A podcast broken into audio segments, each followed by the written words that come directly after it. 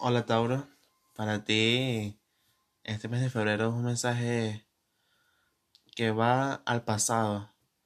El mensaje es, ya que has vivido muchas experiencias que te desestabilizaron, que te temblaron, que hicieron que tu mundo fuera un desastre en el 2020, creo que deberías adoptar ese aprendizaje el cual es descubrir o lo que descubriste, lo que vale, quién eres tú y lo que es valioso para ti.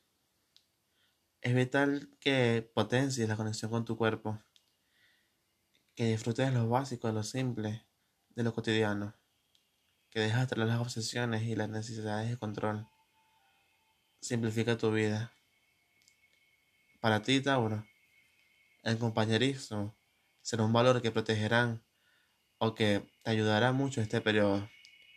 Recuerda velar por ti, pero no dejes de lado a los demás, sobre todo a tus amigos.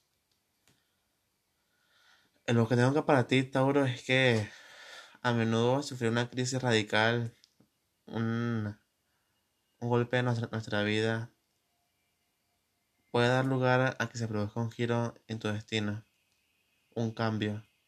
Y los cambios siempre son para bien. Y si no estás bien, si crees que cambiaste para mal, es porque tú ya no has cambiado o estás en tu proceso de cambio y no has llegado a tu destino final. Un paso a la vez, Tauro. Feliz mes.